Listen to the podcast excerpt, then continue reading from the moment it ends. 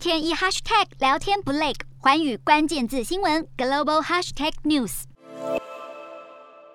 走进百货逛街，但结账时发现什么都涨价。面对通膨时代，英国民众也渐渐感受到庞大的经济压力。万物皆涨，但是薪水没涨，也让很多英国人被通膨压得喘不过气。对此，英国首相强生似乎也无能为力。为了对抗通膨，英国央行在五号如市场预期般宣布升息一码，达到二零零九年初以来最高水准，也是英国央行从去年十二月以来连续第四次升息，这是二十五年来升息速度最快的时期。不过，九名委员中有六人支持升息一码，另外三人则认为一码不够，应该升息两码来消除通膨飙升对经济造成的风险。英国央行预测通膨率将在十月飙破百分之十，同时意外警告通膨飙涨可能会拖累经济陷入衰退，暗示下半年可能进一步紧缩货币政策。这也导致英镑对美元五号盘中重贬百分之二点一到一点二三六二美元。英国央行总裁贝利承认，在对抗通膨以及避免经济陷入衰退之间，正面临利率政策策独立。自主化二十五年以来的最大挑战。